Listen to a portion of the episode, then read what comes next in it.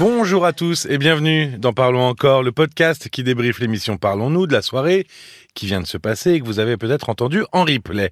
Je suis Paul Delair et Caroline Dublanche est avec moi. Bonsoir Caroline. Bonsoir Paul. Soirée euh, un peu tronquée avec le football, mais euh, Christelle a appelé l'émission. Elle a une fille de 10 ans, Christelle, qui n'aime pas l'école parce qu'elle est trop seule. Les résultats scolaires sont toujours bons, mais, mais c'est vrai que dans la cour ou à la cantine, la fille de Christelle est très seule. Et elle n'a pas vraiment d'amis. Alors, pendant le dialogue avec Christelle, tu, as dit que le cercle amical des enfants, il était aussi important que les résultats scolaires. Ah oui. Oui, oui, euh, c'est un. Avoir des amis, je, je, disais à Christelle et aux auditeurs, c'est vraiment indispensable hein, pour l'équilibre psychique d'un enfant et que les, les problèmes que rencontre un enfant dans ce domaine euh, devraient alerter ses parents euh, tout autant euh, que les difficultés scolaires. Or, ce n'est pas le cas. Et euh, parce qu'un enfant qui travaille bien à l'école, qui a de bons résultats, eh bien, ça peut passer inaperçu qu'à côté, il n'arrive pas à se faire d'amis. L'inverse est beaucoup moins vrai. C'est-à-dire que, et à juste titre, c'est-à-dire qu'un enfant qui est en difficulté scolaire, il faut se pencher là-dessus, voir ce qui ne va pas. Mais un enfant qui n'a pas d'amis à l'extérieur de sa famille est un enfant qui ne va pas bien même si à la maison, tout a l'air euh, de se passer pour le mieux avec euh, ses frères et sœurs. Hein. Qu'est-ce qui est problématique dans le fait qu'un enfant n'ait pas d'amis? Eh bien, parce que déjà, le, euh, se sentir exclu, c'est une vraie souffrance. Oui. Et que euh, très peu d'enfants spontanément sont solitaires. Hein. Ah oui?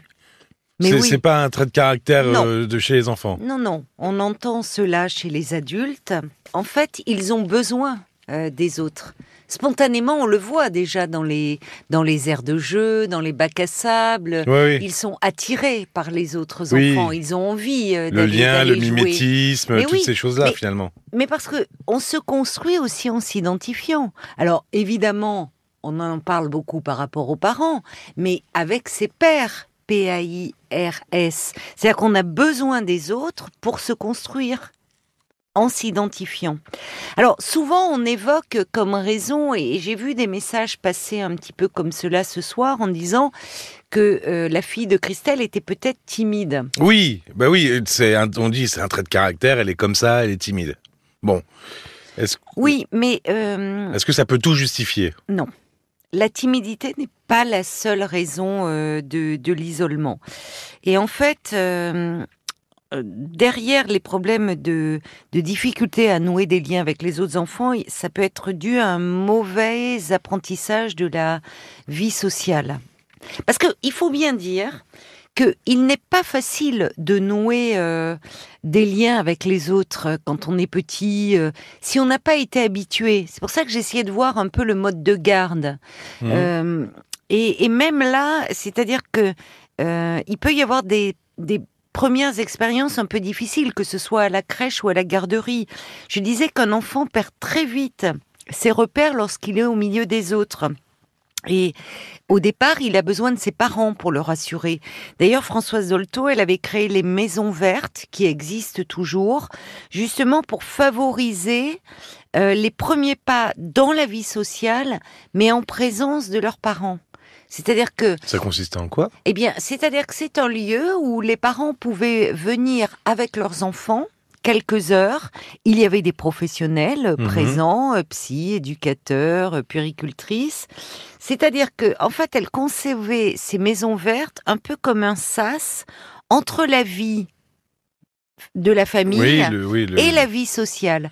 Or, un, entre le cocon familial et la oui. jungle de dehors, c'est un peu ça finalement. Mais tu as raison de prononcer le mot jungle, parce que un petit enfant qui va être exposé euh, du jour au lendemain, s'il a grandi dans un environnement où il n'y a pas beaucoup d'autres enfants en plus de son âge, ça peut être des enfants plus grands, Mhm. où il vit entouré d'adultes. Quand il se retrouve à la crèche ou à l'école, oui, c'est la jungle. Parce Mhm. qu'à ce moment-là, on se fait pas de cadeaux, même s'il y a des adultes qui entourent, Oui, les enfants, ils peuvent être très durs Mais entre eux. en hein. tout cas, euh, il ne va pas être protégé, chouchouté, on va se disputer pour les jouets. C'est ça. Bon, donc il je faut... prends, je donne pas, je... oui, Eh oui, ça, c'est ça, ça. ça se bagarre. Donc il faut pouvoir, euh, il faut pouvoir euh, trouver sa place en fait. C'est une question de place. oui, Et je- je- on, en parlait avec la fille de Christelle, savoir s'affirmer en fait. Il y, a, ça. C'est ça.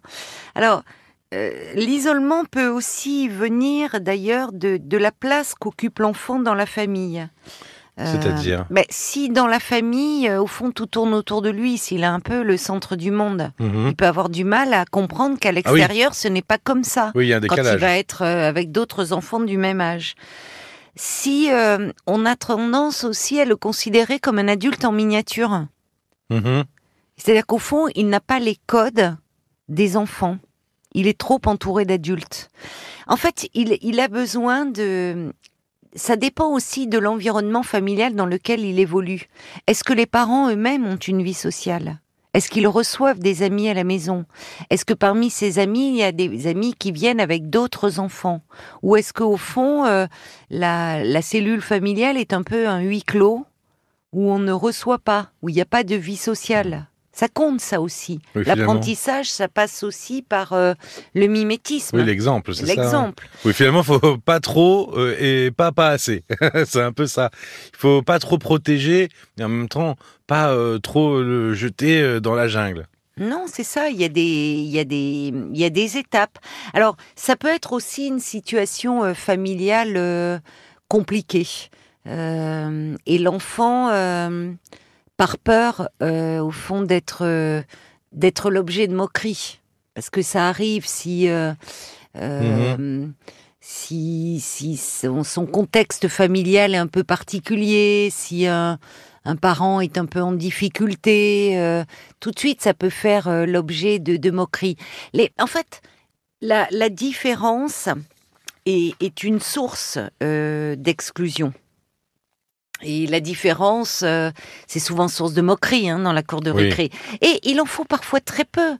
Euh, ça, peut être lié euh, aux vêtements, des vêtements qui sont un peu décalés, c'est-à-dire qui vont pas être accord avec l'époque et l'âge de l'enfant. Mhm. On a tous en tête des, familles ou des fratries eh nombreuses où le petit dernier mettait les enfants des mettait les vêtements des, aînés eh et les vêtements ils ont au moins 10 ans et c'est un peu compliqué. Et c'est décalé ou un enfant qui va être trop habillé comme un enfant modèle euh, parfait, ça colle plus avec mm. euh, les, salopettes, les blue jeans, les choses comme ça.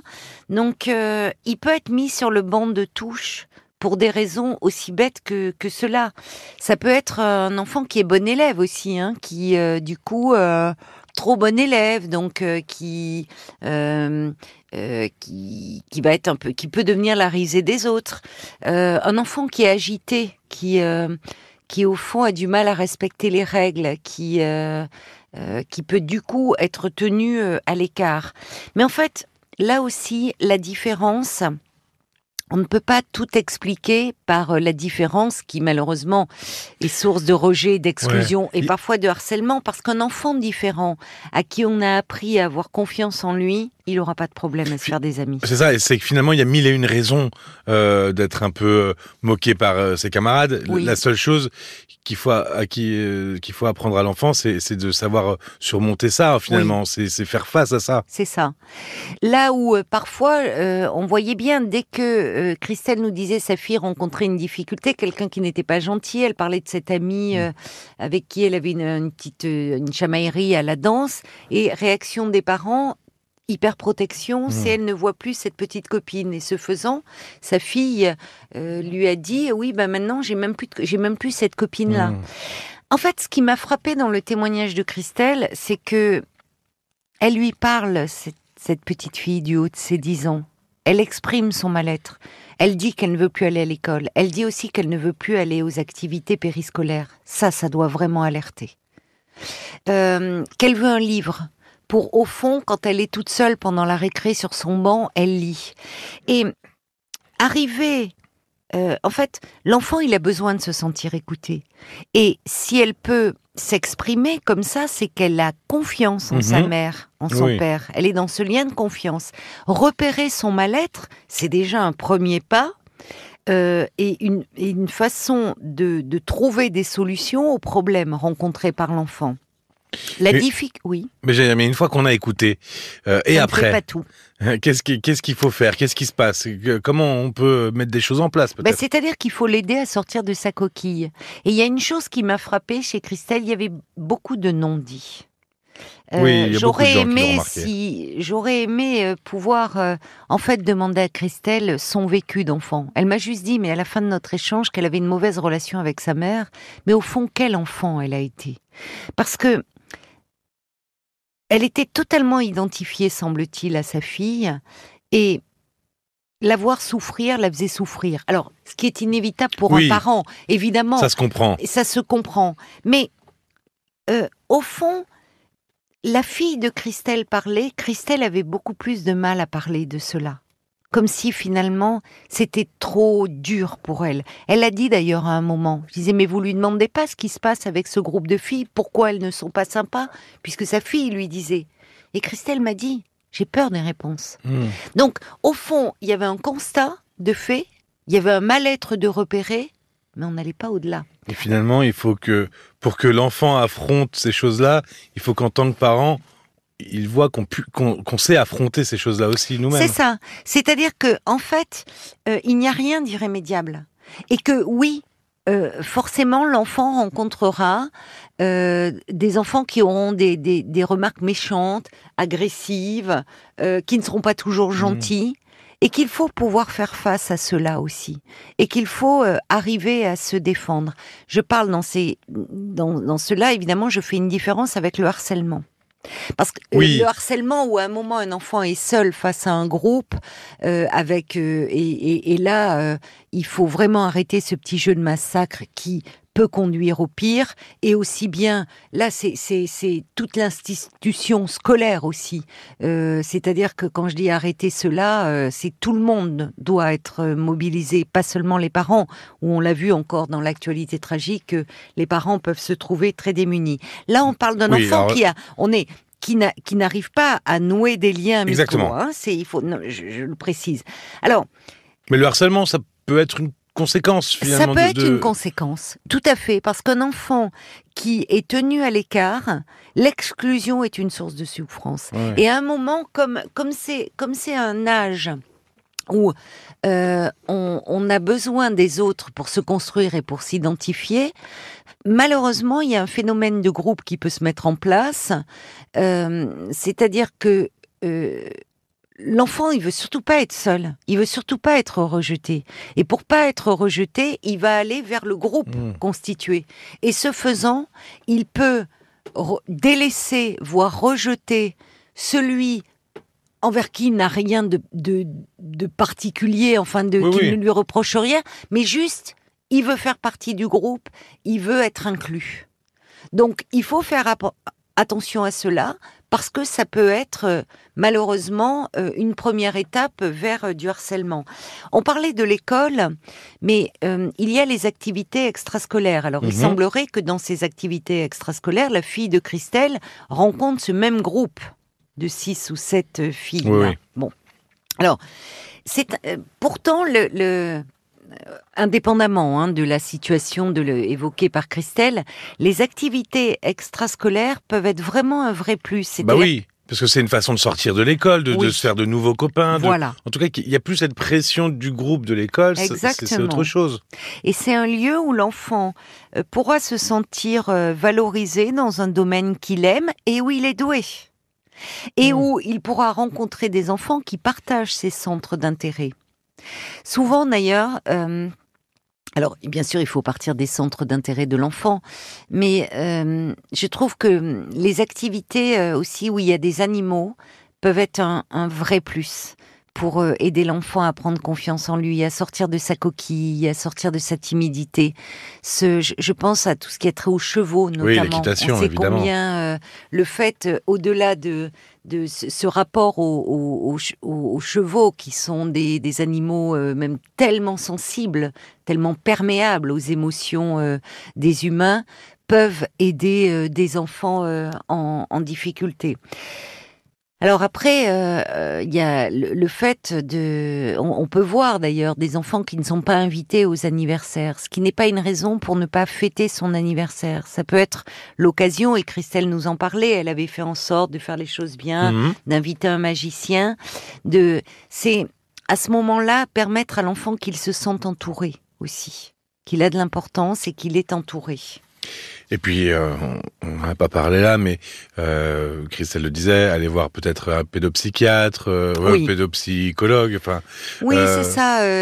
en tout cas, il, est, il est important si les choses ne, ne, ne s'améliorent pas. je reviens à ce que l'on disait au début.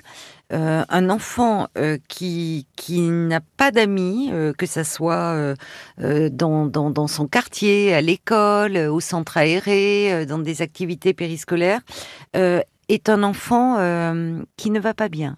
Donc il faut entendre ce signal de mal-être et, et ne pas hésiter à aller voir un, professionnel de l'enfance pour, euh, pour voir qu'est-ce qui se passe, pour comprendre d'où vient cette difficulté à se socialiser et, et aider cet enfant euh, vraiment à sortir de sa coquille et à prendre Mm. confiance en lui. puis 10 ans, c'est encore possible. hein, Mais il y a bien encore plein de sûr, choses à faire. Mais bien sûr que tout est possible. Rappelons-nous euh, cette merveilleuse chanson d'Alain Souchon, J'ai 10 ans, évidemment. Euh, merci beaucoup, Caroline. Merci à toi, Paul. Alors, je vous l'ai dit, hein, soirée un peu tronquée à cause du foot, mais ça n'a pas empêché aussi Lisa d'appeler le 09 69 39 10 11. Et Lisa, elle comprend pas pourquoi son compagnon, depuis trois mois, veut autant de temps seul pour lui, déjà. Abonnez-vous et écrivez-nous sur l'appli RTL. Le mail, c'est parlons-nous@rtl.fr. Merci de votre écoute et à très vite. À très vite. Parlons encore. Le podcast.